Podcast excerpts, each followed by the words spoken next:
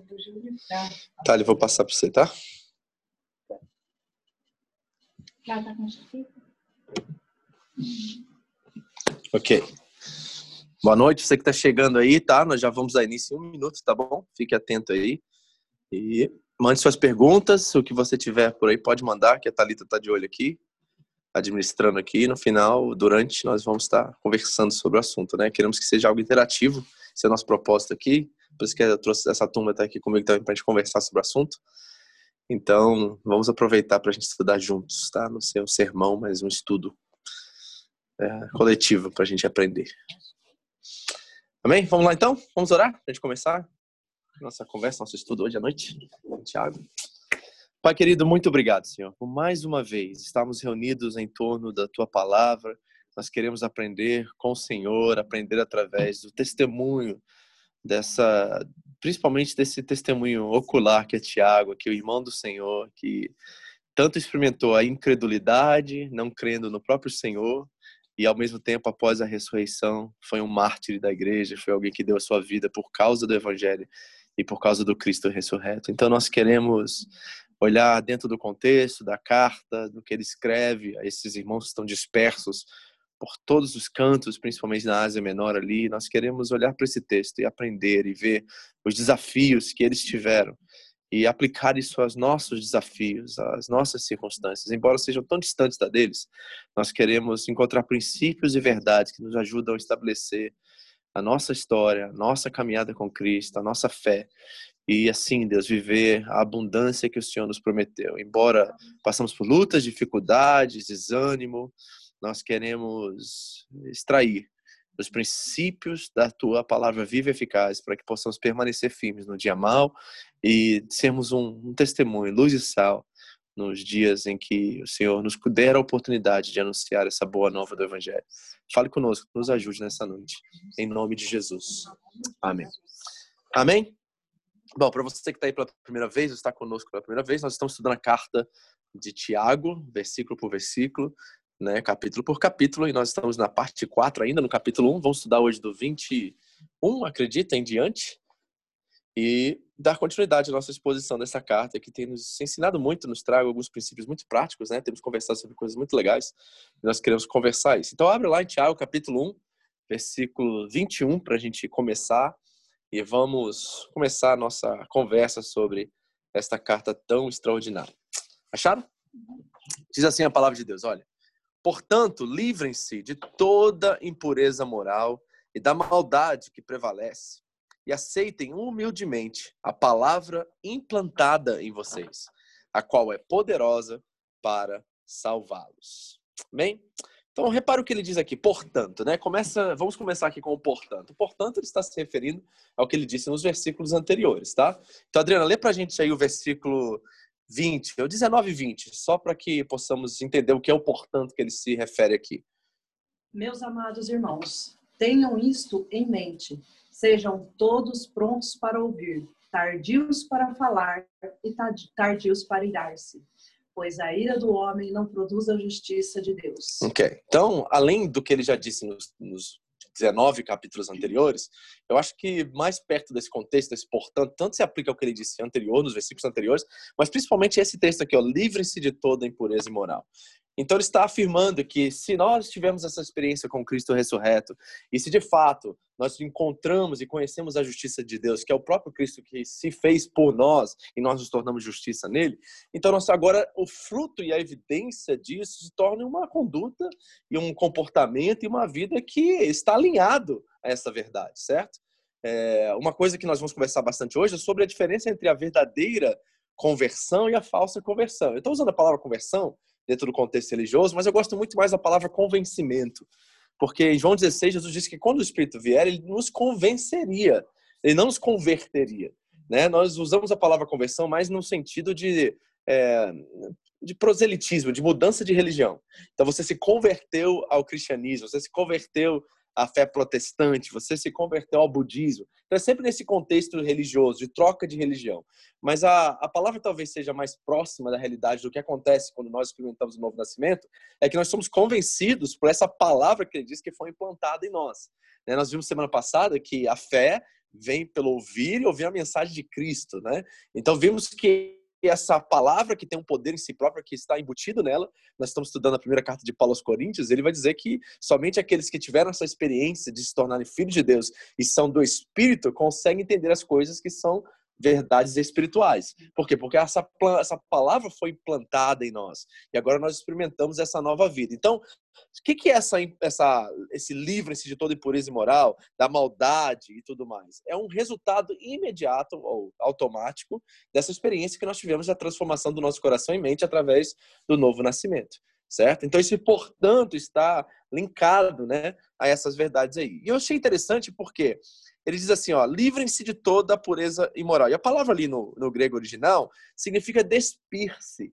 É como se alguém estivesse com várias roupas e começa a tirar cada uma dessas roupas. Eu nunca me esqueço é, de uma de uma de um drama, né, de uma peça de teatro que tem num retiro espiritual que a gente faz, né, a qual num certo momento né, nós vemos que aquela pessoa está cheia dos pesos, dos fardos deste mundo, né, que são colocados sobre nós como rótulos, como os vícios, né, as coisas que nós carregamos nessa vida. E o que Cristo faz é nos dar novas vestes. Né, roupas brancas, o texto bíblico diz em Apocalipse, né? Então o que, que ele faz? Ele retira todo o fardo, e o fardo significa essas cargas, né, que nós vamos carregando pela vida, tanto no sentido espiritual, emocional, etc, que ele vai despindo, que ele vai tirando de nós, vai limpando, vai nos lavando. Pedro vai dizer que nós somos lavados pela palavra, nesse sentido. Tipo, rasgou suas vestes. Exatamente. Ou, é, exatamente. Então, esse, esse é um ato de humildade nesse sentido, mas sabendo que é Ele que conduziu-nos a isso, né? Ele que nos fez, é Ele que está nos limpando e nos livrando de tudo isso. Então, a palavra que eu achei tão interessante é que nesse sentido de tirar roupa. É como, é como se nós tivéssemos eu acho que é, é, muito a ver com o Tiago, né, a mente judaica, ele está lembrando do que aconteceu lá no Gênesis, né? Porque você sabe muito bem que quando eles é, pecaram, desobedeceram a Deus, eles se viram pela primeira vez nus. E o que eles fazem? Eles pegam roupas para cobrir a si mesmos. E, e qual é a primeira ação de Deus que eu achei assim fenomenal? É que Deus fala assim: essas roupas não servem. Deixa eu fazer roupas para vocês então. Ele vai lá, mata um animal e cobre ele com as vestes dos, com as, né, as peles dos animais. Então repare, é a justiça de Deus, é Deus que nos veste, né? E tem muito essa linguagem teológica bíblica, né? Que nós somos vestidos em Cristo, escondidos em Cristo, né? Que as vestimentas a qual realmente Deus quer são aquelas que Ele faz para nós, certo? Então nós temos muito dessa linguagem sendo apresentada aqui. E é uma linguagem que reflete também o sentido de justiça, que é Deus que faz justiça, não somos nós, né? E Tiago diz um versículo anterior exatamente isso, né? Que na justiça dos homens não opera né, a justiça de Deus, a ira dos homens, né? Então nós precisamos entender dentro desse princípio, desse contexto, que o texto está nos levando a despir-nos. E, e, deixa eu usar isso de uma forma prática para que vocês possam entender. Não é interessante que quando a pessoa não tiver uma experiência de arrependimento, assim, sabe? De se entregar realmente a Cristo, reconhecer quem de fato ela era, para que Deus possa construir essa nova identidade, se ela deixar algum resquício, alguma coisinha ali da sua antiga vida, do velho homem, provavelmente isso um dia é como uma corrente que o diabo aperta e vai empurrando e vai puxando, vai puxando, vai chegar uma hora que vai ter que pagar a conta. Entendeu? E essa, essa linha vai ser puxada e você vai ter que rever essa área da sua vida e você vai ter que tomar uma decisão de se entregar a isso ou não. Né? E eu, eu, eu reconheço de tantos anos estar na igreja, no evangelho, que as pessoas que não tiveram essa experiência com Deus, de morrerem de verdade para si mesmas e viverem para Cristo agora, chega um momento da sua vida, não sei quantos anos se leva, para alguns é rápido, para outros é mais longo, chega uma hora que é, é, é, como uma corrente que um botão foi apertado e tá, tá vindo, tá vindo, tá vindo, tá vindo. Chega uma hora que você vai ter que tomar essa decisão, porque senão não aguenta. E você acha que esse morrer para si mesmo é rápido também ou é uma... Não, é um processo. Isso é santificação, né? Então a santificação é um processo, mas nós temos que estar engajados, porque não é um processo passivo certo? E muitos crentes acham que é um processo passivo. Não. É, Paulo vai dizer assim: efetuai a vossa salvação com temor e com tremor, porque é Deus que efetua tanto o querer quanto o atuar em vocês. Então, repare que é uma parceria. E quando nós não estamos engajados nessa parceria, nós falamos um pouquinho sobre isso semana passada, né? Que é um crente que ele está na igreja, mas ele não é igreja. Ele está na igreja, mas ele não participa da, das ferramentas de crescimento espiritual que a igreja provê para ele. Ele é um participante, um frequentador de auditório, certo? E você vai vendo que aos, aos poucos, né, Deus prova um coração como esse para saber quais são as verdadeiras intenções dessa pessoa dentro do corpo, certo? Porque se não está frutificando, se não está santificando, né, se nós não vemos o processo da, da caminhada cristã, do morrer em Cristo, né, provavelmente alguma coisa vai gerar uma suspeita ou vai incomodar essa pessoa, né? É uma questão até de, de âmbito social. Ela vai ter um problema com alguém na igreja e se a fé dela não estiver muito arraigada em Cristo e ela estiver crescendo espiritualmente, provavelmente ela vai, né? É, facilmente abandonar a fé, ou facilmente abandonar a congregação que ela está. Por quê? Porque ela não permitiu-se despir-se, uhum. como o texto diz. E nós precisamos tomar essa decisão. Eu encontrei dois textos que falam exatamente sobre essa realidade, está em Efésios 4, 22 aqui, nossos slides, olha só. Quanto à antiga maneira de viver, viver, vocês foram ensinados a despir-se. Quem foi ensinado? Vocês. Reparem, certo? Então existe a ação de Deus que pela graça nós somos salvos e depois tem a santificação que é um processo a qual ele participa conosco, mas nós somos é, é, ativos nesse processo. É, cabe a nós despir-nos do velho homem, né? Isso só depende de, da gente, é individual. Essa né? parte é, essa parte é. As ferramentas e a origem e os recursos necessários Deus já proveu para nós. Está muito Tá, tá, ali. Você não precisa de nenhum é, recurso espiritual para operar. Você só precisa se apropriar dessa verdade e agir nela, entendeu? E agir pela fé nesse sentido nela. Então, olha só. Despisse do velho homem que se corrompe por desejos enganosos. em Colossenses 3,9 ele vai dizer, não mintam uns aos outros, visto que vocês já se despiram. Já. É no passado aqui, né? Essa questão do velho homem com as suas práticas. Então, quando o Tiago está dizendo livrem-se de toda impureza imoral e da maldade, que prevalece e prevalece, então ele está dizendo assim, ó, tira essa roupa, tira essas velhas roupas que vocês têm aí. Deus já fez, já operou, já realizou o que ele precisava realizar. O domínio do pecado já não existe mais sobre vocês. Agora é sua parte de se despir dessa, dessa situação. Tá? Então tem um papel aí, uma parceria com nós fazemos com Deus e Tiago está chamando eles a viverem isso. E aí ele diz algo que eu achei tão interessante, que diz assim, assentem humildemente a palavra que está implantada em vocês. Tem uma tensão aqui nesse texto ela está implantada em nós, nós temos que aceitar ainda, certo? Então, repare a atenção aí, que eu acho que é proposital do, do apóstolo, né?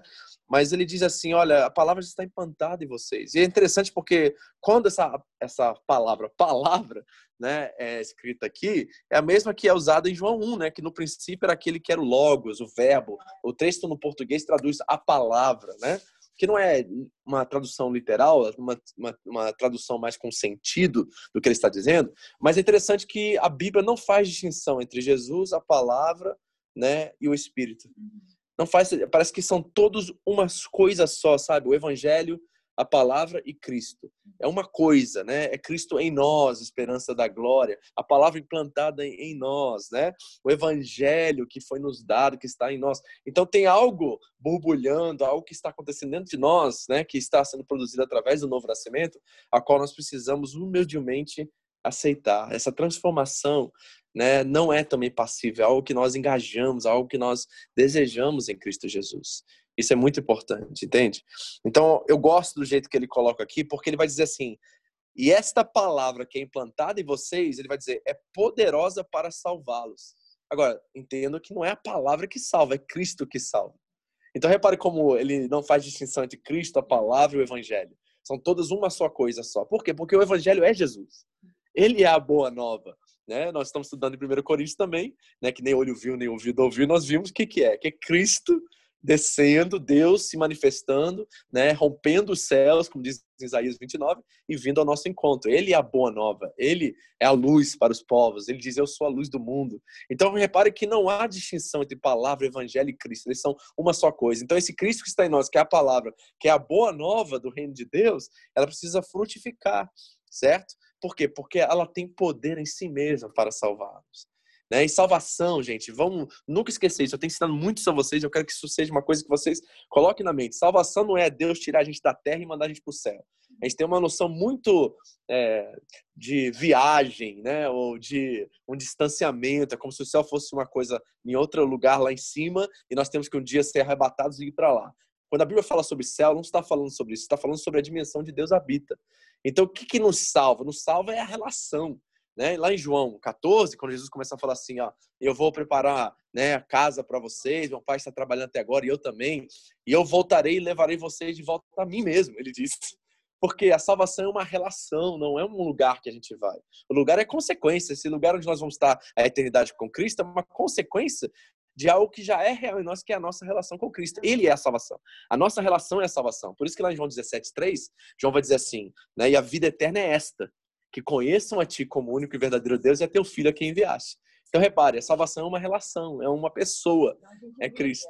A gente vive. E por isso que nós estamos sendo salvos, como Paulo diz aos Coríntios. Entendeu? Por quê? Porque é um relacionamento contínuo e eterno e que nunca vai ser exaustivo, porque nós estamos lidando com alguém que é infinito. É interessante aí, falando aí, passou um filme agora aqui, porque Deus cria o homem, sopra, o próprio Deus habita no homem. E agora Deus sai do homem e leva o homem para dentro de Deus de novo. Tá entendendo como é que é essa relação? É, é, é, espiritual? É. É misterioso? É. Por isso que C.S. Lewis vai dizer que Deus se fez homem, né? Deus se fez homem para que os homens se tornassem filhos de Deus. Olha aí. Entendeu? Então, olha, essa é uma relação. Então, quanto mais próximo de Cristo, mais próximo nós estamos da salvação e mais próximo nós estamos da palavra que foi implantada em nós, que é Ele mesmo, encarnado agora, né? E inspirado pelos seus autores, seus profetas, seus apóstolos para revelar a sua vontade a nós. Então, nós paramos de olhar a Bíblia como um manual de comportamento e uma relação com o ser vivo. É. Tá entendendo? A gente não vai para a Bíblia para saber como é que a gente resolve aquela questão ou responde aquele problema. Não, a gente vai para a Bíblia porque nós queremos saber o que, que um verdadeiro ser humano é. Qual é a reação de um verdadeiro ser humano diante das situações que nós estamos experimentando na nossa vida. É, é, e aí a Bíblia se torna verdadeiramente viva e eficaz a partir dessa experiência. Porque para muitos de nós é um código moral. Para muitos crentes hoje, né, é aquela coisa engessada, quadrada, que é um texto que está ali, nós lemos de forma literalista, não literal, certo? E a gente é, esquece que é uma relação com uma pessoa que está se revelando a nós em Cristo Jesus, sabe? Então, essa relação, e eu gosto muito que ele fala, está implantada em vocês. Né? E aqui o verbo está no presente, então já é uma realidade. Está em cada um de nós aqui. Então, o que é o fruto do Espírito? O fruto do Espírito é uma evidência dessa palavra implantada em nós, frutificando, germinando, dando seu fruto. E isso é realmente algo especial né, e tremendo. Vamos continuar aqui, versículos 22 e 23. Então, guarda isso tudo aí que a gente conversou, porque vai fazer sentido. Eu pensava assim, nossa, deve, deve ter sido muito bom quando Jesus andou aqui na terra, aqueles discípulos que andavam junto com ele, né? Mas, na verdade, aquela época ele andava com eles, hoje ele anda em nós. Exatamente. Né? Então é, é, foi bom naquela época, mas hoje também é muito. É. Você me lembrou de um texto agora, você foi falar isso, agora eu lembrei de uma coisa. Lá em Hebreus, rapidinho. Olha comigo rapidinho. Eu espero que eu esteja correto nessa, no que eu vou dizer agora, mas eu acho que é esse texto, sim. Que você, na hora que você falou, veio esse texto na minha cabeça. Olha. É 39, 11, 39. 38 até. Vamos olhar o 38. Hebreus 11, 38. Olha só que coisa sensacional aqui. Diz assim: o mundo não era digno deles. Está falando dos heróis da fé, né? O capítulo dos heróis da fé aqui, né? Vagaram pelos desertos e montes, pelas cavernas e grutas. Todos esses receberam bom testemunho por meio da fé. No entanto, nenhum deles recebeu o que havia sido prometido. Deus havia planejado algo melhor. algo melhor para nós, para que conosco fossem eles aperfeiçoados. Então, a gente acha assim, nossa, eu queria estar no lugar dos apóstolos, né? Mas eles queriam estar no nosso lugar. E quando diz assim, o melhor de Deus está por vir? Pois é, essa é totalmente incoerente com a verdade bíblica, né? Já aconteceu, já. Dois mil anos atrás, o melhor de Deus se manifestou. Agora nós experimentamos os frutos desse acontecimento, hoje. De uma forma muito mais especial, porque agora aquele Espírito que às vezes se manifestava através dos reis, dos profetas, por momentos temporários, de forma mais, assim, é, quantitativa, nós recebemos agora de forma qualitativa. Nossa experiência agora com Cristo é muito maior do que eles tiveram. Nós não, mas nós não temos a mesmo mesmo compromisso e a mesma disciplina é que eles tiveram. E a gente tem o Espírito Santo. Né? Eu, tenho, eu, tô, eu tô lendo aqueles livros lá maravilhosos, número levítico. então, ali a gente vê o cuidado que Deus tinha, como ele falava para Moisés, eu quero assim, desse jeito e tal. E linho fino, e ouro, e não sei o quê para ele se manifestar ali. E nós não temos esse cuidado com a casa de Deus, né, para que ele se manifeste em nós. Uhum. Então, nossa, eu estava comparando assim, né, a gente, nossa, a gente não tem o menor cuidado com a, o templo de Deus, porque o nosso coração não é do jeito que ele falava para Moisés fazer, né? Uhum. Nossa, tanto cuidado, tanto carinho, detalhe, e a gente não tem isso não. É, nós devíamos ser, né, muito mais, uhum. é, mais disciplinados quanto a isso, né? Eu acho que isso é, é importante, né? Eu lembrei de outro texto agora, mas não vou. Vamos lá. Tá abrindo as janelas. Vamos aqui, ó, 22. Isso é meio que ingratidão da nossa parte, é meio não é ingratidão. Não é? Porque eles lá sofriam horrores, né? Pra- E nem podiam todos eles se achegar, né? Sim. Era o sacerdote, somos sacerdote, que É. podia adentrar ali. E nós não, né? A gente pode ter a qualquer hora, em qualquer lugar qualquer que a gente momento. quiser. Uhum. E a gente é muito ingrato. Eles tinham que ir ao templo para ter a É, experiência com Deus. nossa, Nós a temos gente uma... nem valoriza, né? E era tanta matança dos bichinhos, Verdade. sacrifício. Pois é, né? Em outros tempos, né? Vamos lá, Tiago 1, 22, 23. Sejam praticantes da palavra e não apenas ouvintes, enganando vocês mesmos. Aquele que ouve a palavra, mas não o põe em prática, é semelhante a um homem que olha sua face no espelho e depois de olhar para si mesmo, sai e logo esquece a sua aparência. Então nós estamos falando de quê? Primeiro, né, a verdadeira conversão e a falsa conversão. Então eu coloquei essa definição aqui para vocês entenderem. Para mim, a verdadeira conversão acontece quando as suas crenças e convicções se alinham ou não contradizem as suas atitudes. É isso que o Tiago está nos revelando aqui, certo? Então, é, como eu posso olhar isso? O fruto da manga é manga, ou da mangueira é manga, entendeu? Jesus mesmo disse, né? Pelos vossos, pelos frutos vos conhecereis, né?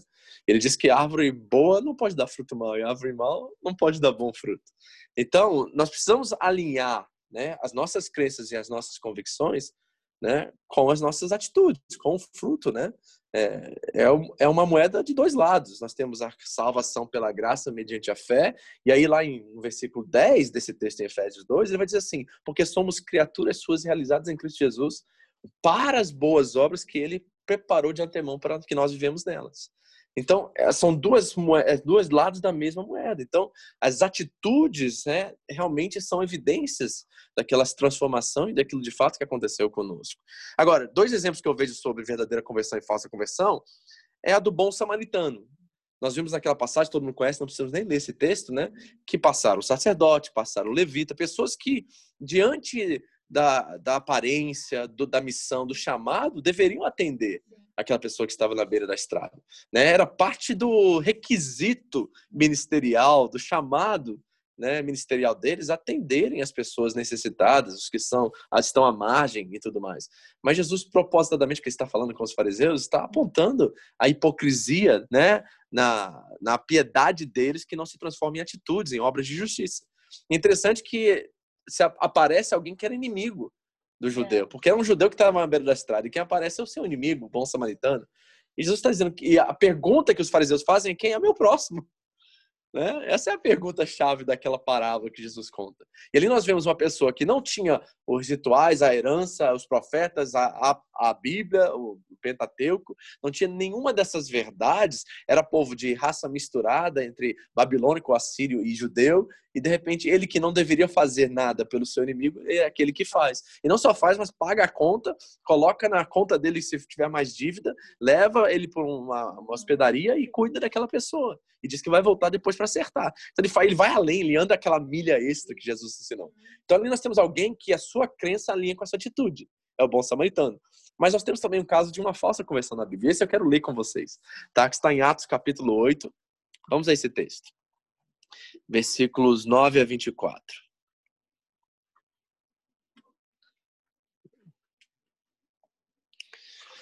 É a história de um, um homem chamado Simão, né? Feiticeiro. Vamos ver o que esse texto a nos ensinar. Diz assim, ó. Um homem chamado Simão vinha praticando feitiçaria durante algum tempo naquela cidade, impressionando todo o povo de Samaria. Interessante que é em Samaria também, né? Ele, dizia muito, ele, ele se dizia muito importante. Todo o povo, do mais simples ao mais rico, dava-lhe atenção e exclamava: Esse homem é o poder divino conhecido como grande poder. Eles o seguiam, pois ele os havia iludido com sua mágica durante muito tempo. No entanto, quando Filipe lhes pregou as boas novas do reino de Deus e no nome de Jesus Cristo creram nele e foram batizados, tanto homens como mulheres. O próprio Simão também creu e foi batizado. Ok, então vamos dizer na, na, na literalidade do texto que o texto está dizendo, que ele creu e ele foi batizado, certo? Não há nenhum indício aqui no texto de que é uma falsa conversão. Ele creu e foi batizado. Certo? Vamos ler o texto como o texto se manifesta a nós. E seguia Felipe por toda parte, se tornou um discípulo, ok? Seguia Felipe, era um seguidor, era um discípulo né, de Jesus através do discipulado de Felipe, observando maravilhados grandes sinais e milagres que eram realizados. Então, o que, que chamou a atenção de Simão aqui? Sinais e Os milagres. sinais e os milagres. Então, o texto também nos revela que, embora ele creu né, e foi batizado, o que chamava a atenção dele era o que era realizado através dos apóstolos e não a vida cristã em si, a transformação do indivíduo em si, da pessoa, do coração, da mente. Né? Ele não ficava maravilhado porque as pessoas conheciam a Cristo como Senhor das suas vidas, mas porque milagres aconteciam, sinais aconteciam, que tem muito a ver com o contexto dele de ser alguém que realizava atos assim. E talvez ele encontrou alguém que era um pouquinho acima dele nesse propósito que ele já tinha, certo? E olha, vamos considerar isso diante da nossa realidade nos dias que nós vivemos hoje. As pessoas também estão em busca de sinais e milagres. E muitos creem e são batizados, estão dentro das nossas igrejas, mas elas estão em busca de algo, né? Que tudo bem, é início da sua fé, talvez você venha é, devido a uma situação que você está passando, uma circunstância difícil, não há nada de errado com isso.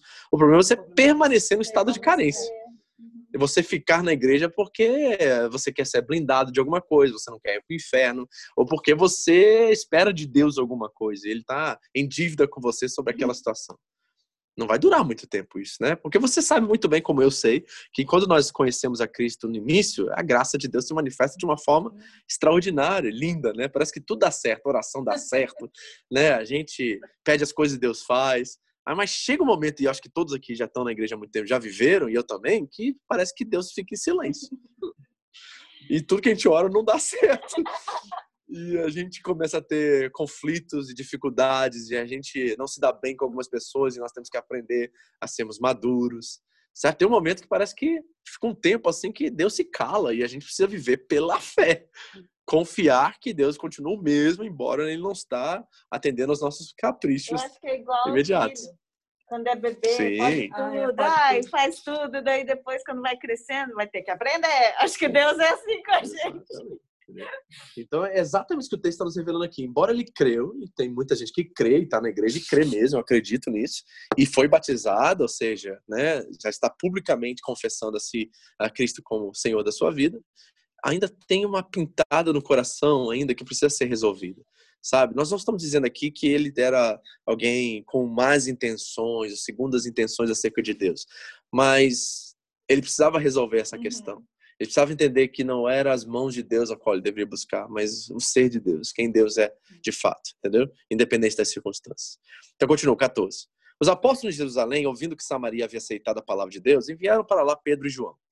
Estes, ao chegaram, oraram para que eles recebessem o Espírito Santo, pois o Espírito ainda não havia descido sobre nenhum deles. Tinham apenas sido batizados em nome do Senhor Jesus. Outro detalhe importante Sim. certo? Então, que, que- de que que eles creram? Aí jaz a pergunta, em que que Simão creu se ele não recebeu o Espírito Santo?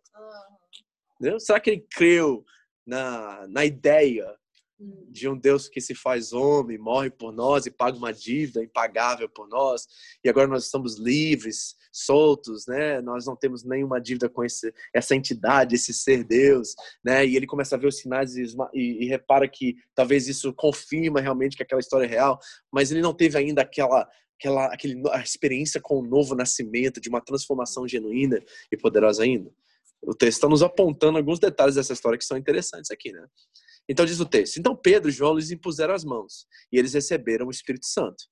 Vendo Simão que o Espírito era dado com a imposição das mãos dos apóstolos, ofereceram-lhes dinheiro. Agora o texto não diz que ele foi batizado com o Espírito Santo, né? Não diz que ele recebeu o Espírito Santo. Diz que ele viu. Você viu isso? Vendo Simão que o Espírito era dado. Então, peraí, ele não tinha recebido ainda. Ele estava vendo as pessoas recebendo o Espírito Santo nesse sentido, né? Ah, Nós, como pentecostais, né, vemos isso como a segunda bênção, né? Porque nós cremos que quando a pessoa crê, ela tem o Espírito Santo, mas ela talvez não teve ainda experiência com Sim. o Espírito Santo, né? Então aqui aconteceu isso, certo? Então ele começa a olhar aqui e diz assim, começa. E aí nós vemos realmente o que estava no coração dele, porque ele quer comprar o poder de Deus, né? E ele, quer, ele não está querendo comprar o, o, o, Espírito Santo nele. Ele não. Quer, quer ter o poder. Ele de, quer é. ter o poder para fazer É. e realizar aquilo que os apóstolos estão realizando. Por quê? Porque é dentro daquele contexto pelo qual ele já, já vivia. porque- certo? é, porque- Então ele já tem o poder através do ocultismo e tudo mais. Se ele acrescentar um mais forte ainda, ele vai lucrar muito mais com isso. Entendeu? A cabeça de um comerciante Porque aqui. talvez se ele tivesse pedido o Espírito Santo para ele, não seria errado, porque Não. daí era uma ânsia de ele querer o Espírito conhecer a Deus né? profundamente, entendeu? Então tá aí os detalhes desse texto. Então olha o que ele diz: dê-me também o quê? Este poder. Tá aí, ó. Tá vendo? Então ele quer o poder, ele não quer o espírito. Ele não quer a pessoa, ele quer o poder, ele quer aquilo que o espírito faz, não aquilo que o espírito Uhum, É. E essa, gente, eu tô 20 anos dentro do evangelho. Essa é a diferença crucial entre alguém que conheceu a Cristo e não conheceu a Cristo. Ela está aqui, independente das suas circunstâncias, independente se ela está numa situação de, sabe, de, sei lá, diagnóstico de, de, de morte, né? Está com câncer terminal e ela está prestes a morrer. Essa pessoa não abandona Cristo. Ela ora pela cura porque ela sabe que Deus é Jeová, Rafa, aquele que cura, mas ela não está mais interessada na sua cura do que estar com Cristo. Hum. Essa é a grande diferença entre uma pessoa que teve essa experiência e uma pessoa que não teve. Certo? Será que, para nós aqui, né, vocês que estão aqui assistindo, será que também não, nós não precisamos discernir no nosso coração que se nós estamos buscando poder, aquilo que Deus faz, né, nesse sentido, mais do que aquilo que Ele é de fato, certo? Por isso que Jesus vai dizer assim, o que, que adianta você, né, entrar no céu com duas mãos, né? Não faz sentido, né? Então, ó, repare essa analogia que ele usa, essa hipérbole de uma forma tão assim radical, né? Melhor cortar sua mão e entrar no céu com sem uma das mãos do que estar com sua mão pecado no inferno, entendeu? Então, essas, esses estilos de linguagem, figura de linguagem que Jesus usa para levar ao máximo a nossa atenção de qual, o que, que é mais importante. É o paralítico descendo do teto da casa. Jesus diz: Perdoados são os seus pecados, e todo mundo assim, não é isso que ele veio buscar. Mas Jesus diz assim: Mas para que vocês saibam que o filho do homem tem poder, entendeu? Porque o que, que Jesus oferece primeiro? Perdão, reconciliação, Deus. Porque o que, que adianta ele, ele ficar manco, ele ficar curado e ir pro inferno, entendeu? Então, é essa dinâmica que nós precisamos também resolver em nossos corações. Certo? Talvez nós também estamos como esse aqui, que é apenas um ouvinte e não um praticante. Por quê? Porque a palavra implantada em nós não se manifestou, não se germinou, não deu seu fruto que deveria dar. Entendeu? Então nós estamos presos a isso. Vamos terminar? Dê-me também esse poder para que a pessoa sobre quem eu puser as mãos receba o Espírito Santo. E Pedro respondeu: Pereça você com seu dinheiro. Você pensa que pode comprar o dom de Deus com o dinheiro? Você não tem parte nem direito algum neste ministério, porque o seu coração não é reto diante de Deus. Arrependa-se dessa maldade e ore ao Senhor. Eu gosto dessa frase do Pedro. Ele diz assim: talvez ele perdoe tal pensamento do seu coração, pois vejo que você está cheio de amargura e preso pelo pecado. Ok? Talvez. Certo? Eu fui batizado, vi o poder, mas Exatamente. continuou preso. Então isso é um alerta, sabe, para nós que somos da igreja, que nós podemos estar exatamente nessa condição. E a questão dele aqui era dinheiro. E é uma coisa muito pertinente nos nossos dias, né? Nós podemos estar na igreja, achar que estamos no reino de Deus, estar obrando, fazendo ministério, ah, falando de Jesus para as pessoas na, na, na, na rua, na, na fábrica, sabe? Fazendo tudo aquilo que cabe na- aparentemente dentro da, da fé cristã e daquilo que as pessoas reconhecem em alguém que é um crente, e nosso coração está preso no dinheiro. Nós estamos fazendo o que fazemos por medo, por insegurança, né? Tem tantas motivações que podem gerar no nosso coração, e nós precisamos saber se realmente, né, nosso coração está ali porque nós amamos a Deus acima de todas as coisas e amamos ao próximo como ele nos amou, entendeu? Então isso é muito importante. Então nós estamos vendo aqui dois exemplos, o bom samaritano que não tinha nada de que um crente deveria ter e faz aquilo que o crente deveria fazer, e nós temos alguém que tem toda a aparência, alguém que criou batizado e cumpriu todos os requisitos, né, aparentemente, mas que o coração estava longe de Deus. Certo? Essa é a grande diferença aqui. Aí eu coloquei dois textos aqui que são interessantes, porque diz assim, ó: A verdadeira conversão é uma vida de imitação. Eu acredito nisso. Desta forma, sabemos que estamos nele. Aquele que afirma que permanece nele deve andar como ele andou. Então, a evidência de que alguém está em Cristo é que ele anda como Cristo andou. É, perfeitamente? Não, você sabe que vocês jamais serão perfeitos. Mas sabe que aquela pessoa que tem cheiro de Cristo, que tem andar de Cristo, que você sabe que quando você está com essa pessoa, você sabe que tem alguma coisa que não é natural nesse sentido assim. Não é meramente humano. Tem alguma luz, como Jesus vai dizer. Vou usar as palavras de Jesus. Luz. Tem um sal que salga. Tem uma coisa que é extra, né, né nesse, nesse indivíduo que faz com que nós possamos ver Cristo nela, sabe? Eu acho que isso é, é fundamental. Ela, é, deixa eu dar um exemplo bem prático para você entender o que eu estou falando. Uma pessoa que tem essas características é alguém que erra, mas quando erra se arrepende. Quando erra sabe o caminho do perdão. Quando erra e falha e vai falhar porque é ser humano limitado, ela sabe para onde ir, sabe qual o caminho, sabe? É, conduzir para a reconciliação, o perdão, a restauração. Ela luta, né, pela, pela aquilo que é inegociável para ela na sua fé. Ela não abre mão das pessoas facilmente. Ela não descarta relacionamentos por caprichos ou por coisas. Ela, ela permanece. Eu gosto muito de Lutero nesse sentido, porque se teve alguém que tinha toda a razão para abandonar a igreja, era Martinho Lutero. Ele está lendo o texto e a igreja está vivendo, a igreja está sendo Simão naquela época. Ela estava vendendo indulgências para as pessoas entrarem no céu. E o que, que ele faz? Ele não abandona a igreja, ele luta por ela. Até a última consequência, ao ponto da igreja ter que expulsar ele, porque senão ele ser queimado na fornalha. Então ele tem que sair. Ele é expulso pela igreja, ele não sai da igreja. Porque ele acreditava que ele poderia reformá-la até o fim. Certo? Então eu acho que essa conduta e essa postura está faltando nos nossos dias. A gente não abandonar facilmente a fé e os nossos relacionamentos também, de lutar pelas pessoas. Então, se nós temos uma coisa a qual está fora do padrão cristão, bíblico, nós né, permanecemos né, e lutamos por essa causa até que né, sejamos é, descartados pelo outro, mas que nós jamais tomamos a postura de descartar, sabe? De lutar até o fim e permanecer até o fim. Eu acho que isso é muito cristão, no sentido de dizer, né? Em Mateus 5, Jesus diz, portanto, sejam perfeitos, telios, de novo essa palavra, que é maduro, completo, íntegro, né? como perfeito é o Pai Celestial de vocês. Então, uma expectativa no coração de Cristo é que nós cheguemos a esse lugar. Vamos chegar aqui, desse lado da eternidade? Provavelmente não. Mas há uma expectativa que cheguemos. E nós temos, e ah, o coração de alguém que é de Cristo, que tem o Espírito, deseja isso.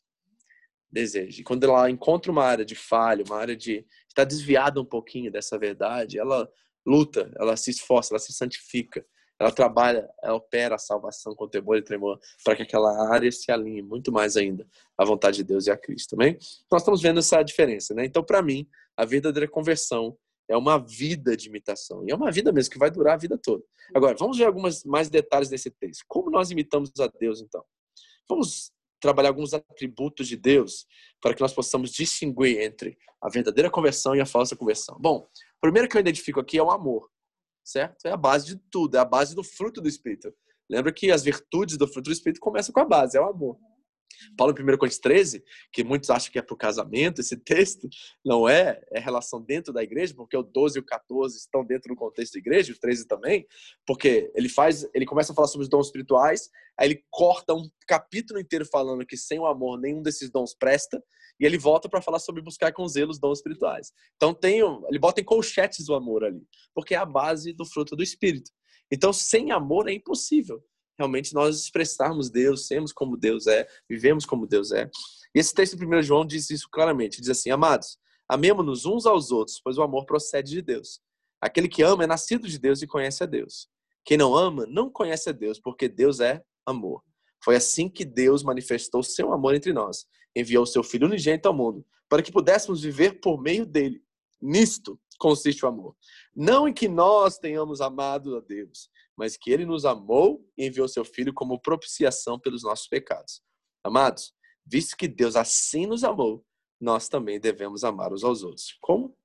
Se Cristo, se ele entregou seu filho para morrer por nós, ele está dizendo em outras palavras, nós devemos também morrer uns pelos outros, amando uns aos outros. Ninguém jamais viu a Deus, mas se nós amamos uns aos outros, Deus permanece em nós e seu amor está aperfeiçoado em nós, certo?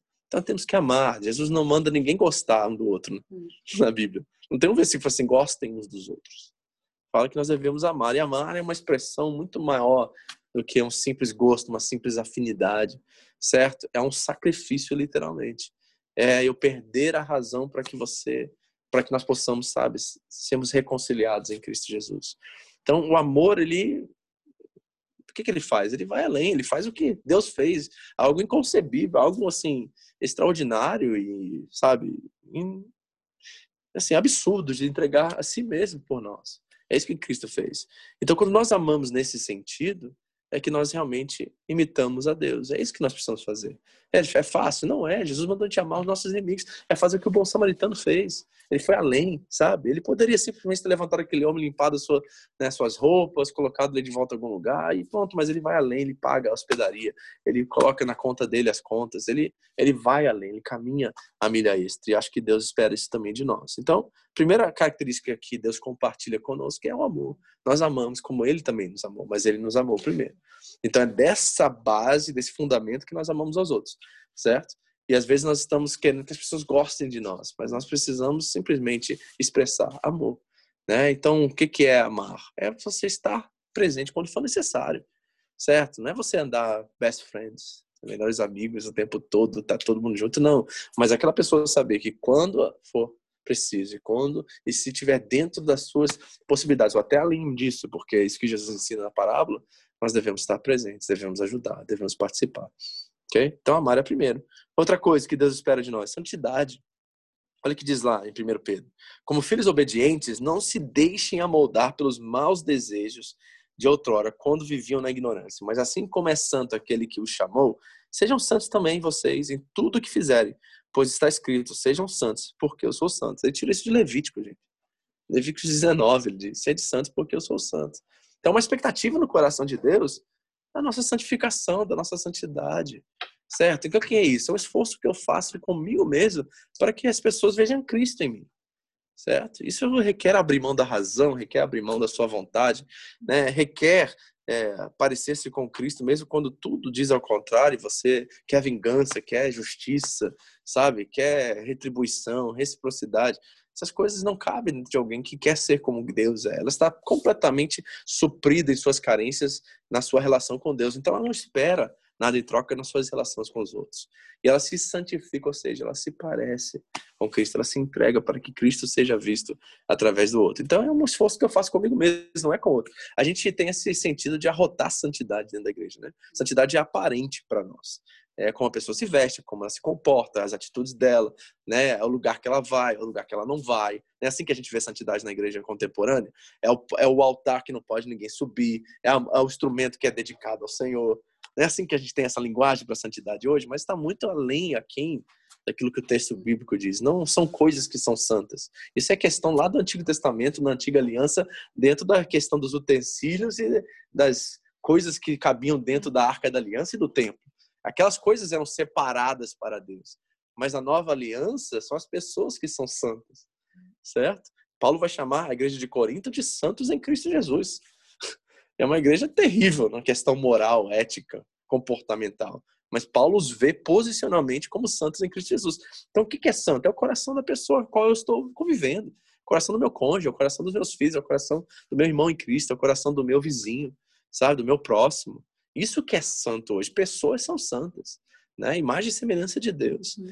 Então nós precisamos saber que quando nós estamos nos relacionando uns com os outros, principalmente os da nossa família e da família da fé, Paulo vai dizer que se você não fizer isso, você é pior que o incrédulo.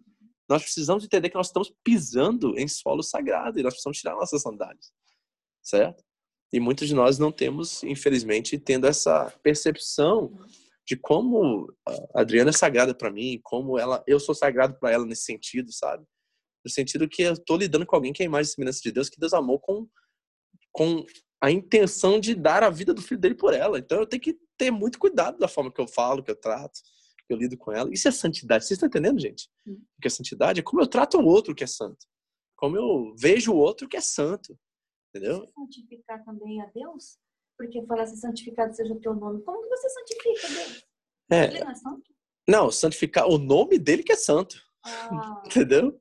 É o nome dele que é santo, que ele está dizendo assim. de santidade, eu santifico o nome dele. E quando eu estou sendo como Cristo, eu estou fazendo com que o nome dele seja conhecido.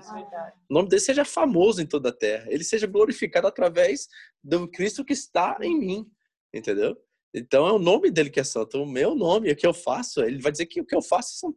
É, desculpa a palavra no sentido mais portu, coloquial português que eu disse, ele diz que é mods é, é trapos de imundícia as minhas obras, as minhas, né, o que eu faço. Né? Deus não recebe o que eu faço, ele recebe quem eu sou. Não, eu sei, mas porque no Pai Nosso, lá naquela oração, fala assim, santificado seja o teu nome. Eu sei que é com ele. Mas eu ficava pensando, como é que santifica o nome de quem é santo? É, o nome dele é santo, né? Então, quando nós estamos dizendo assim, santificado seja conhecido o teu nome em toda a terra, né? Através de quem eu sou e o nome que eu levo comigo, né? Quando na verdade, é ele mesmo que já... Que é quando ele chama Abraão, Abraão, você tu uma bênção e abençoe as famílias da terra. Você está sendo meu representante aí na terra. Então vá, né, seja frutífero, ele cumpra o mandato cultural, aquilo que foi dado a Adão começa né, a se proliferar por todos os personagens bíblicos, porque Deus quer chamar um povo para si mesmo. Israel é chamado nação santa, propriedade exclusiva de Deus. E aí Pedro usa esse mesmo texto lá em, em Êxodo 19 e transfere isso para a igreja, diz assim, vocês são nação eleita, sacerdócio real nação santa, propriedade exclusiva de Deus. Então é a igreja agora. É nós que santificamos nesse sentido né, o nome de Deus, porque nós nos fazemos famosos em toda a terra através daquilo que nós estamos fazendo e sendo, como braços e pernas de Jesus. Entendeu? Então é muito importante essa questão da santidade, sabe? É, e, e, tem muitas coisas boas para você ler nesse sentido também aí, né? Então, amor, santidade, deixa eu correr um pouquinho que eu tô está conversando bastante sobre isso, né? Misericórdia, outra coisa, que é uma característica pelo qual nós podemos imitar a Deus, certo? Jesus vai dizer que bem-aventurados os misericordiosos, pois obterão misericórdia. Nós queremos sempre misericórdia, mas quantos de nós estamos dispostos a oferecer misericórdia para receber misericórdia? Então Deus é misericordioso. Diz que a palavra diz em Lamentações que se renova o quê? Cada manhã as misericórdias dele. Certo? Porque se fosse pelas nossas atitudes, comportamento, a gente nem acordava no outro dia. Porque Deus não merece a forma como nós o tratamos e tratamos os outros e os pensamentos que passam pelas nossa, nossas cabeças às vezes, né, as nossas intenções, né, que ele consegue ler e ninguém mais. Se fosse assim, nem acordava no outro dia, mas a misericórdia dele se renova cada manhã. Então, a mesma que se renovou, renovou na manhã para nós, nós precisamos também agora transferir ao outro, multiplicar sobre a terra e sobre os outros. Então, a misericórdia é uma forma de nós imitarmos a Deus, sabe? É, diz o texto que ele quer misericórdia, não quer sacrifício, não é isso? Diz que a misericórdia triunfa sobre o juízo. Né? Então, assim, nós precisamos ter essa leitura para que nós possamos imitar. Outra coisa que é fundamental, longanimidade. Você sabe a diferença de paciência e longanimidade? Você acha que o fruto do Espírito é paciência. Não é, é longanimidade. Paciência é uma ação temporária para o momento oportuno. Então, eu estou precisando de paciência para lidar com meu marido. Não, você está precisando de longanimidade. O que é longanimidade? É longos períodos de paciência. Não ore por paciência, ora por longanimidade, que é longos períodos de paciência que você vai precisar. Né? Seu cônjuge, você vai precisar talvez 60 anos de longanimidade. 70 anos, se você chegar lá, você é um herói, certo? Tá com a mesma pessoa 70 anos, você precisa de longanimidade. E Deus compartilha isso conosco, Ele nos dá tudo isso, né? Ele é um conosco nesse sentido. Olha o que diz o texto: O Senhor é misericordioso e compassivo, paciente e transbordante de amor. Olha como que salmista, né? Ele é, via Deus, como é que ele reconhecia a misericórdia de Deus sobre a vida dele, certo? Diz lá em 2 Pedro: O Senhor não demora em cumprir a sua promessa, como julgam alguns, ao contrário. Ele é paciente com vocês, não querendo que ninguém pereça, mas que todos chegam, cheguem ao arrependimento. Né? Então, meu amigo, se tá vivo ainda, tem chance. Entendeu? Sabe, aquele irmão seu, aquele parente seu, aquele pessoa que você ama, que você fala assim, isso aí não tem jeito. A Bíblia diz ao contrário. Quando estiver vivo é porque a misericórdia se renovou mais uma vez e tem mais um dia. Quem sabe hoje é o dia. Por isso que nós devemos sempre orar e interceder. Certo? Porque nós não sabemos se nós somos o instrumento de Deus para realizar a vontade dele. Talvez é, você não tem, a gente, assim, uma das coisas que vai ser mais incrível na eternidade, quando nós estivermos com o Senhor, é que nós vamos descobrir o efeito das nossas orações.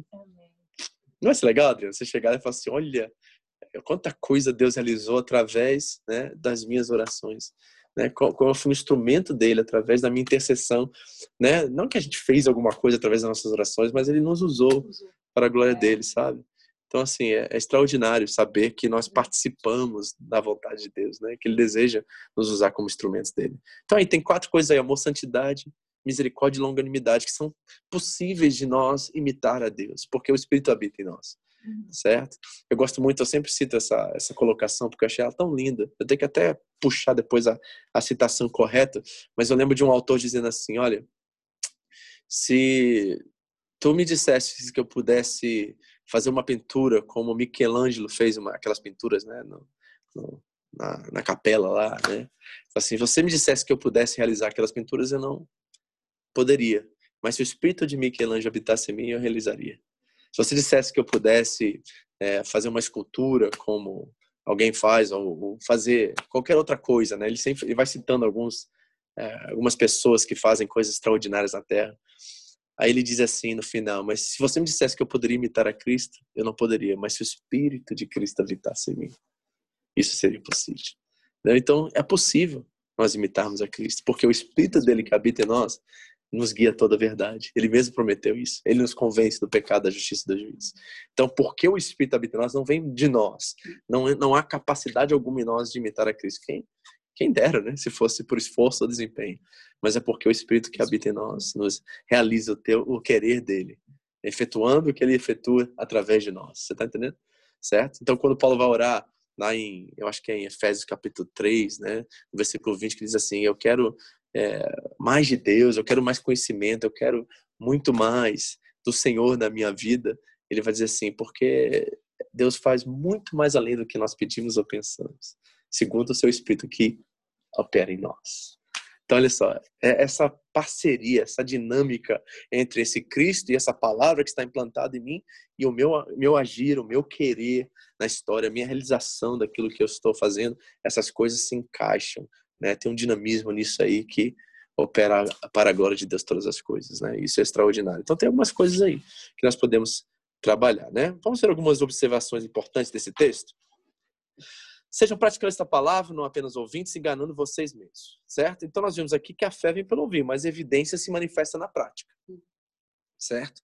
Então, você, Tiago vai dizer no capítulo 2, vamos estudar isso, né? Que você pode ter fé, mas mostra-me a tua fé pelas tuas obras, certo? Então ele vai dizer, olha, tudo bem, você pode falar de fé, pode citar. Por isso que quando os adolescentes estão aqui, os jovens vieram para citar os versículos, eu perguntei, o que, que significa para você? Porque eu não posso pedir isso uma criança, mas de um jovem que já tem juízo eu posso. Porque é lindo você decorar um versículo, mas você não entender o que o versículo disse, isso é pura religiosidade. Entendeu? Então é maravilhoso você chegar aqui, ganhar chocolate, né? mostrar para todo mundo que você sabe memorizar. Eu não estou interessado em você memorizar versículo, eu estou interessado em você memorizar para que você possa compreender o efeito e o que aquilo produz. Isso faz toda a diferença. Então, quando as meninas lá em casa, porque elas não vêm aqui na frente, porque elas sabem que se ela decorar, eu vou perguntar. Entendeu? Às vezes que a Karine vem aqui no carro, no caminho, se decorou, decorou. Então me explica agora, o que quer dizer isso? Tem vezes que ela não vem na frente porque ela não sabe explicar. Entendeu? Por quê? Porque ela, a gente não pode produzir religiosidade, sabe, gente? A gente tem que produzir né, a vida de Deus. E como é que a gente produz a vida de Deus? Quando a palavra implantada em nós começa a dar fruto, certo? Então, a evidência é a prática. É muito legal, porque na verdade, como que ele decora, o Mateus decora, eu ajudo e acabo decorando. Isso. Então, várias vezes, assim, quando a gente. situações, eu acabo. Você lembra daquele versículo que você decorou? Aí a gente já, já, já, já trabalha o que está escrito na Bíblia com o que é a situação que está acontecendo. Entendeu? Perfeito. Isso aí, isso é necessário, porque senão nós estamos construindo um, uma base de religiosidade. Isso é perigosíssimo, porque eles vão achar que a igreja é mais um, uma coisa na agenda deles, né, na vida deles, enquanto eles crescerem. Tem muitos crentes que acham o máximo os filhos estarem na igreja, mas você vai olhar para o filho, ele não tem conteúdo algum dessa experiência que ele está tendo com a igreja. Ele simplesmente é um frequentador de igreja, entendeu? Mas ele não tem a vida de Deus nele. Sim. Outra coisa que esse texto me mostra, que a fé sem prática é somente, você vê aqui, engana Sim. a si mesmo e mais ninguém. Então, quando a gente está vivendo essa religiosidade, a gente pensa que a gente está enganando todo mundo na igreja. Só que a gente sabe que quando a gente vai dormir, só Deus sabe o que está no nosso coração, quais são as nossas verdadeiras intenções. Então você não está enganando ninguém.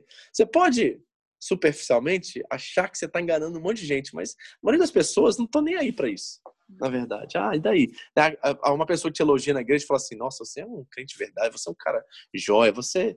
Você acha que ela passou da porta da igreja e ficou pensando em você? Não, aquilo foi superficial, aquilo foi de momento, foi trazer um agrado para você, mas ela não sai daqui pensando na sua religiosidade, não sai daqui pensando em quem você é como pessoa, não, ela vai viver a vida dela. Então, o que, que você está enganando né, com toda essa essa vida religiosa sem prática? É você mesmo. E o texto diz que isso claramente, não tem mais ninguém a quem você engana a não ser você mesmo. E o último, essa prática promove a amnésia. Você reparou no texto? Que ele diz assim, ó, é semelhante a um homem que olha sua face no espelho, depois de olhar para se esquece da sua aparência. É problema de amnésia, né? Tem algum problema aí. Ele, ele se esque... Como assim? Ele acabou de olhar no espelho, ele sai, certo? E texto tem essa intenção de provocar mesmo essa esquisitice, né? Esse absurdo no texto. Né? Ele está usando essa linguagem para isso. Como é que é? Pensa comigo de forma natural. Alguém olha no espelho e esquece? Na verdade, quando você olha no espelho, você tem um padrão de memória a qual você deseja que seu cabelo fique de certo jeito, que sua sobrancelha fique de certo jeito. Aquilo que você está olhando tem um padrão que você já estabeleceu para si mesmo. Por isso, quando você vai cortar o cabelo, você já sabe o tipo de cabelo que você quer. E depois você vai se olhar no espelho e ver se aquele padrão condiz com aquilo que você desejou. Então, quando você vai no espelho, você vai e você não esquece. Mas ele vai dizer que alguém que vive na igreja, que tem todos os seus rituais e toda a sua prática religiosa, mas quando sai não coloca em prática, não vive as suas convicções e crenças, não se alinha com as suas atitudes, é como alguém que tem amnésia, que acabou de esquecer por que, que faz o que faz e vive o que vive. Isso é, eu acho que isso aí é terrível para mim, no meu olhar, entendeu? Porque eu, sinceramente, eu acho que é uma tamanha de uma perca de tempo. Alguém está domingo após domingo numa igreja, em estudos, envolvido com um monte de coisa e não está dando fruto de nada, não Será está não causando tem nada. Paralelo, assim, tipo, de, de também a gente olhar para o espelho e esquecer que, tipo, é filho de Deus, quem a gente é mesmo, Uhum. entendeu? Uhum. Que a gente é a imagem e semelhança de Deus, alguma coisa assim. Sim, também. A gente pode usar várias É, né? aplicações aqui nesse texto, né? Tem várias formas que nós podemos olhar para isso aqui, né? A, viva, a palavra é viva e eficaz. Então, as aplicações aqui são inúmeras, né? Eu pensei em três aqui, mas com certeza você pode pensar em, em milhares, de, ainda mais as mulheres que são um pouquinho mais vaidosas nesse Uhum. sentido, né? Você, como é que você olha para o espelho e não lembra de? Você vai lembrar de cada detalhe. Você fica com aquilo na cabeça. Se tem uma ruguinha nascendo aqui, você já fica todo preocupado, né? Então, assim, como que uma pessoa esquece tão facilmente disso? Então, ele está jogando uma figura de linguagem aqui para que nos leve a pensar sobre isso, né? E a nossa prática religiosa está causando transformação, efeito, mudança em nós. Porque isso é, de fato, muito importante, né?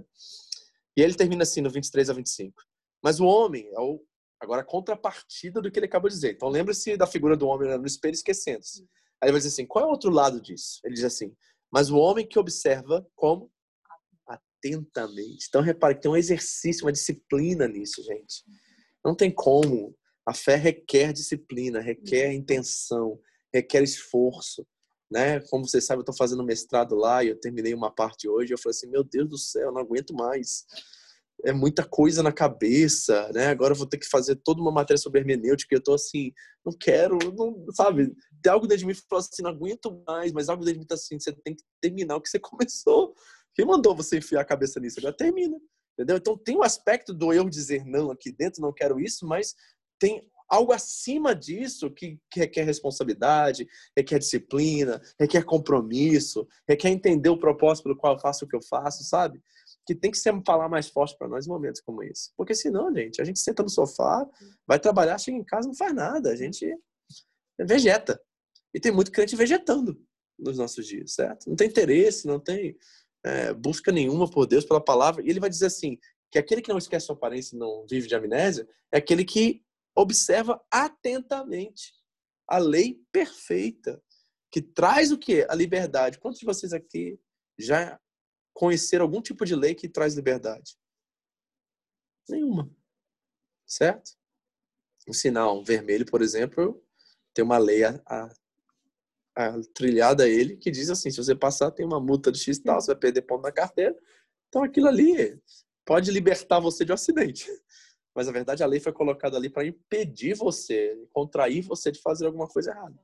Mas a palavra diz que a lei, que é a palavra de Deus que ele está citando aqui, ele não está falando do, somente do Antigo Testamento, da lei mosaica nesse sentido, mas no sentido do espírito da lei, porque nós estamos falando do Novo Testamento e da Nova Aliança, não é a lei mosaica que ele se refere aqui, mas a lei do Espírito, a lei de Cristo, ela liberta. Por quê? Porque aí nós descobrimos verdadeiramente qual o propósito da nossa vida e a razão pelo qual nós fomos criados.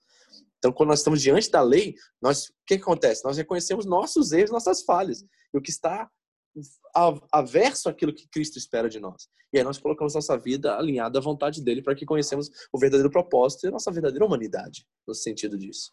Então ele diz que ela liberta. E quem persevera aí, de novo, atentamente, perseverança. Tá tudo aqui, ó. Eu botei aqui, ó. A semeadura é opcional. Você decide isso aqui. Tá? Deus não vai impor para você ser disciplinado, para você observar atentamente, para você perseverar na prática. Ele vai dizer assim, ó, aquele que persevera na prática dessa lei, não esquecendo, é o oposto do, anterior, né? Ele se esqueceu da imagem que estava diante dele. Mas aquele que persevera e, e observa atentamente, ele não se esquece. É o contrário. Entendeu? Mantém viva na memória, mantém praticando. E diz o texto que o produto disso, aí eu coloquei aqui, ó, tem a semeadura opcional, que é a observação, a perseverança, que produz boa memória. E o outro lado é a liberdade e felicidade. Vai dizer, é feliz naquilo que quer fazer. E eu coloquei essa GoPro aqui, porque foi até uma dinâmica que eu fiz lá no, no Retiro dos Jovens. Eu fiz com eles com a cafeteira, né? E eu coloquei uma cafeteira, foi até interessante, porque eles compraram a minha dinâmica, eu achei legal, que eu achei que não ia dar certo. Mas eles compraram. Eu botei uma cafeteira lá, falei assim pra eles, assim, assim tiveram dinâmica, tiveram gincana lado de fora, todo mundo correndo depois do café da manhã. Aí eu falei assim, alguém tá com fome aqui? Eu falei assim, sabe que eu senti falta? Senti falta de arroz no café da manhã. Então vou fazer um arroz aqui. Eu botei uma cafeteira lá, peguei o arroz, joguei dentro da cafeteira. Eles, o que você tá fazendo? Então começou a ficar assim, o que, que você tá fazendo? Aí eu perguntei pra eles, mas por que que vocês estão preocupados com isso? Eu quero fazer arroz, tô com fome. Assim, aí, né, os mais novos assim, mas você faz arroz na, na, na cafeteira. Aí falei, ah, é, o que, que você faz na cafeteira? Assim, você faz café na cafeteira, porque o propósito da cafeteira é fazer café. Né? Aí eu aproveitei essa deixa e falei assim, pois é. E como é que eu descubro que a cafeteira faz café? Eu disse, ah, tem um manual. Disse, ah, legal. Aí eu peguei o manualzinho lá e falei assim, então aqui tá escrito que café, esse tipo de pó, esse tipo de coisa produz esse tipo de, de resultado. Eu falei assim, ah, pois é, assim é a palavra de Deus. Né? Nós fomos criados para a glória de Deus e Deus colocou o seu manual em nós para que nós possamos ser a plenitude, a capacidade total, o maior potencial de um ser humano que nós podemos ser. É a lei perfeita que nos conduz a isso. Então tá aqui o manual. A questão é você quer fazer café ou quer fazer arroz? Essa decisão é sua. A semeadura é opcional. Agora, a colheita é obrigatória. Se você semear observação atenta, perseverança na prática e boa memória, você vai colher liberdade e felicidade. Tá aí. Ele deixou claro esse manual para nós. A questão é por que, que nós não estamos experimentando o potencial, né? O- a verdade que é ser um ser humano como um ser humano deve ser. Porque nós não estamos sendo diligentes né, naquilo que nós temos atentado a fazer. Né? Então, isso é fundamental. Eu quero terminar lendo um Ah, texto. tem uma pergunta. aqui Ah, então da manda. Letícia. Fala. Quando alguém lê a Bíblia ou memoriza, mas não consegue expressar de forma alguma, essa pessoa então ainda não teve o novo, eh, não teve o novo? Então, não. Vamos lá, dê de novo, que eu não entendi muito bem. Vai. É, quando, a pes- é, quando alguém lê a Bíblia ou memoriza, o versículo deve ser, né? Mas não consegue expressar de forma alguma, não consegue, acho que colocar em prática, ela Colocar quis dizer, prática, né? Uhum. E essa pessoa não teve o novo, então, então essa pessoa não nasceu, o novo nascimento. Provavelmente, né? O que vocês acham? Como é que você responderia isso, vocês? Se a pessoa não consegue praticar o que está escrito na Bíblia, não É. teve o novo nascimento. É, por quê? Porque nós lemos em 1 Coríntios 2, né? O que acontece? Que quem não é do Espírito, né? É. Palavra espiritual, não entende as coisas espirituais. Certo? Então, o livro se torna livro. A Bíblia se torna um livro como qualquer outro livro. Porque ela não tem o discernimento por causa que é o Espírito que interpreta e traduz para nós todas as coisas e transforma-nos. Certo? Então, é, é, é um requisito é, assim, né, inegociável a vida do Espírito em nós para que nós possamos ser transformados Sim, e a nossa mente ser é renovada. essencial o- o Espírito É. Santo, tanto para entender e como Uhum. para praticar Perfeito. né, Isso mesmo. palavra. Então é isso, né? É, é aquilo que nós falamos, a falsa conversão, ou seja, as suas crenças e convicções não estão alinhadas com as suas atitudes. Mas no caso, assim, por exemplo, é, ficou meio em dúvida, porque no caso Sim. ela fala de expressar, né? No caso de ler algo e não conseguir expressar eu aquilo entendo. que ela leu. É, se for nesse sentido, É, então. não conseguir pessoa- dar uma explicação. Ela entende, mas não consegue expressar. E aí, como é que a gente responde isso? Qual seria a resposta de vocês diante disso? Porque aí é mais complicado também, né? Eu acho que é mais fácil do que a gente pensa. É. Sabe por quê? Hum. Porque é por isso que Deus nos deu a igreja. Hum. A igreja tem exatamente essa função. De nós temos um em Cristo Jesus e um fortalecer Isso. e ajudar uns aos outros no crescimento espiritual. Por isso que estar na igreja e pertencer à igreja é fundamental na fé cristã. Não existe crente solitário. Isso é um oxímoron. Não existe não tem. Hum. Por quê? Porque na hora que ela não, ela lê o texto, ela não entendeu o texto, ela tem irmãos espirituais mais velhos a qual ela possa buscar, né, ajudá-la na interpretação daquele texto, entendeu? Sim. O problema é que hoje muitos crentes estão na igreja, mas não são igreja.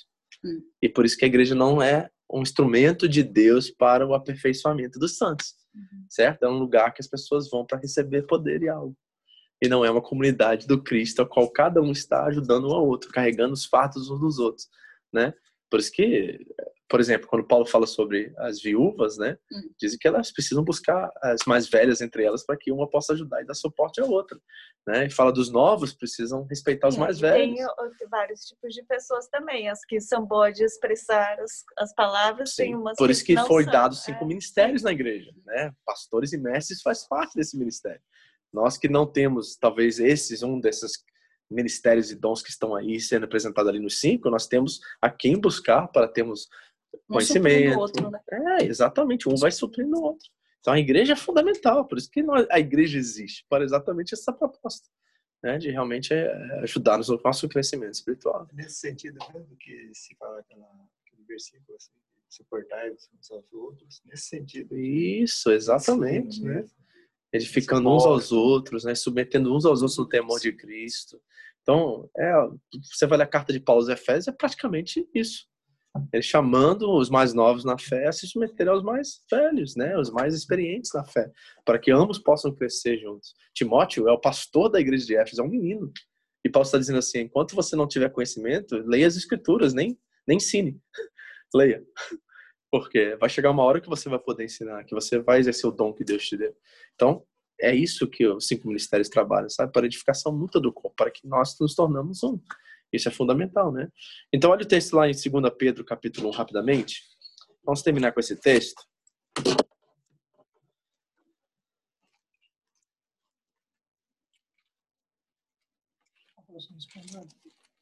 Segundo Pedro 1, 5. Olha como é que essa questão de observar atentamente, de perseverar na prática, né, de não se esquecer o que ouviu. Olha como é que é fundamental aqui nas palavras do apóstolo. Ele diz assim, ó: Por isso mesmo, empenhem-se para acrescentar à sua fé a virtude, a virtude, o conhecimento, ao conhecimento, o domínio próprio. Repara que tem um processo aqui, né? Você tá vendo? Então, uma coisa vai engatinhando na outra, né? Uma coisa vai engatinhando na outra. Certo? Ao domínio próprio, a perseverança. E a perseverança, a piedade. A piedade, a fraternidade. E a fraternidade, o amor. Porque se essas qualidades existirem e estiverem crescendo em sua vida, elas impedirão que vocês, no pleno conhecimento do nosso Senhor Jesus Cristo, sejam inoperantes e improdutivos. Todavia, se alguém não as tem, olha, está cego, só vê o que está perto, esquecendo-se da purificação dos seus antigos pecados. Tá aí. Muito claro que Pedro deixa. Então, existe né, uma espera, uma expectativa do coração de Deus que aquilo que Ele nos deu e nos abençoou e nos preparou né, de antemão para recebermos, que nós exerçamos isso, que nós diligentemente buscamos. Tem uma versão no NVI que diz que buscar diligentemente. Isso, entendeu? Então tem esforço, tem que observar atentamente, tem perseverança, tudo são parte da, da espiritualidade, da caminhada espiritual. Se nós não é, fizermos isso, nós vamos nos tornar, de acordo com o texto, inoperantes e improdutivos. E sabe o que, que gera isso? Decepção e frustração. Primeiro consigo mesmo, depois com os demais. Certo? Então as pessoas vão sentando, vão ficando, não vão exercendo a sua fé, vão se tornando frequentadores de auditório, né? E eu não estou falando que você tem que estar presente em tudo e participar de tudo, em todo o ministério e, e virar um ativista espiritual. Eu estou falando que as coisas que são importantes na nossa fé nós precisamos priorizar, certo? Né? Você talvez não está aqui hoje à noite, você está assistindo isso aqui via um vídeo. Não quer dizer que você é menos do que qualquer um que está aqui hoje. Talvez você estava trabalhando, você tinha outra coisa para fazer nesse momento. Mas você foi diligente ao ponto de você depois sentar, ouvir, participar, estar junto, certo? E hoje com a tecnologia está muito mais fácil de sermos diligentes, né? E tem tanto conteúdo e tanta coisa que nós podemos nos alimentar que é uma tamanho de uma desculpa um crente dizer que ele está fraco na fé hoje, porque tem tanta ferramenta, tanto recurso disponível que é injusto dizer que não há que Deus não está alimentando a sua igreja nos nossos dias. Né? É importante isso, gente. Por quê? Porque ele vai dizer que nós somos felizes quando nós fizemos isso. E o que, que é a questão hoje de tanta insatisfação, ansiedade? É porque falta fruto, falta tem muita inoperância, sabe? Porque não tem inoperância, tem frustração. E a frustração gera o quê? Medo, gera insegurança. Aí né, candeia num monte de coisa que daqui a pouco nós estamos encarcerados em nós mesmos. E esquecemos de viver a vida que Cristo nos deu. Amém? Uma pergunta para a gente fechar aqui. É isso por hoje.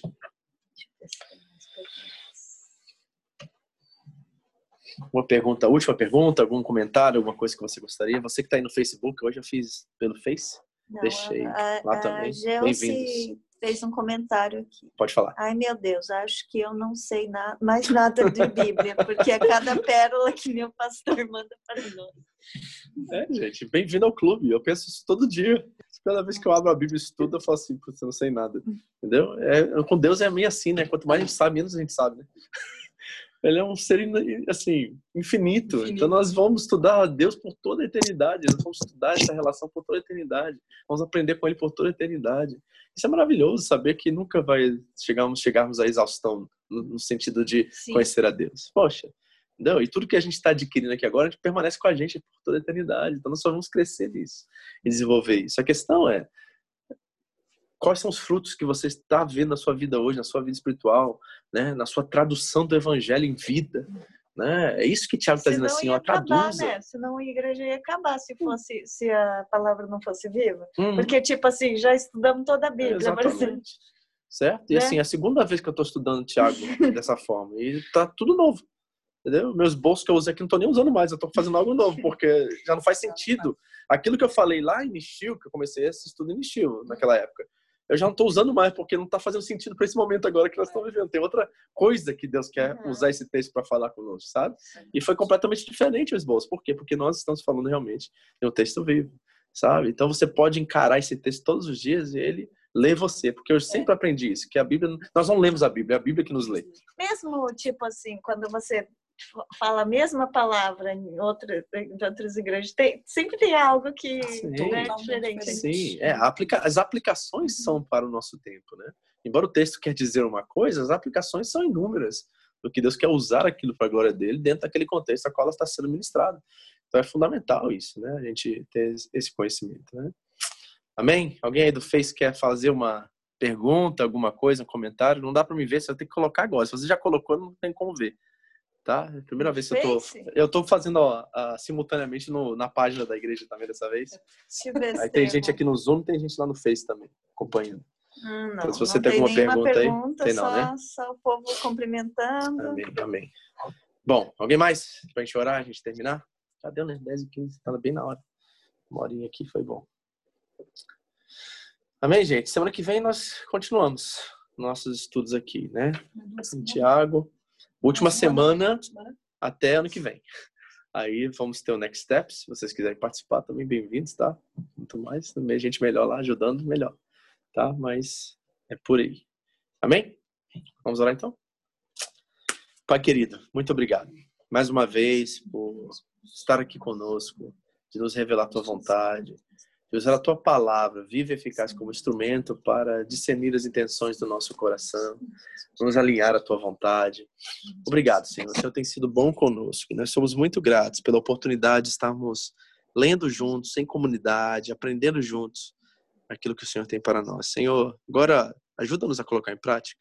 Espírito Santo, é, em parceria conosco, dentro da nossa observação atenta, da nossa conduta, da nossa perseverança, e que nos leva a essa boa memória, essa, essa felicidade que o texto diz, que é feliz naquilo que fizer.